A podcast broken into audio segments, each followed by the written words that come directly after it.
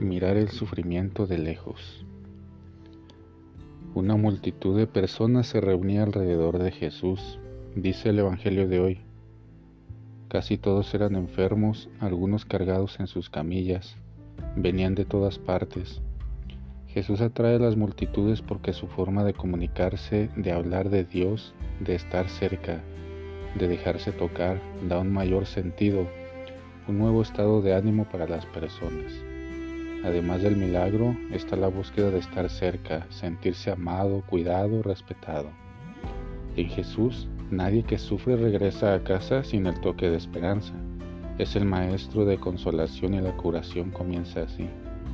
Susan Sontag, una de las mentes más genuinas de la historia reciente, escribió una obra que se llama Ante el dolor de los demás. La primera edición del 2003, pero es una reflexión muy actual. Sontag reflexionó sobre los impactos que causan las imágenes de los sufrimientos, las fotos o pinturas, navegando por los horrores de la guerra, la pobreza, los desastres.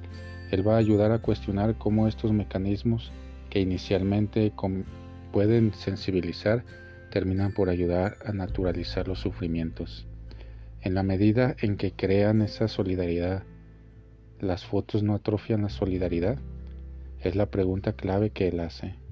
Nos acostumbramos tanto con escenas de sufrimiento que ya no nos, no nos dejan sorprendidos, chocados o generan cierta conmoción que pasen, que pasen minutos. Dentro de la reflexión de Susan se pone una pregunta, más allá del gusto por la imagen. ¿Cómo reaccionamos ante el horror? ¿Qué movimiento hacemos cuando vemos el sufrimiento? ¿Todavía nos conmovemos? ¿El dolor de los demás todavía nos duele? O estamos anestesiados y preferimos pasar para las siguientes historias o el otro canal de televisión. Susan pasó años de su vida en Vietnam y Sarajevo y desde dentro de la guerra se preguntaba, ¿tenemos el derecho de contemplar a distancia el sufrimiento de los demás?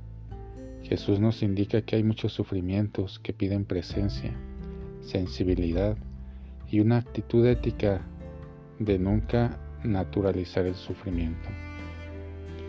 Contra esta corriente Jesús se entrega totalmente, porque todo en Él es un regalo, un don, salvación y cura.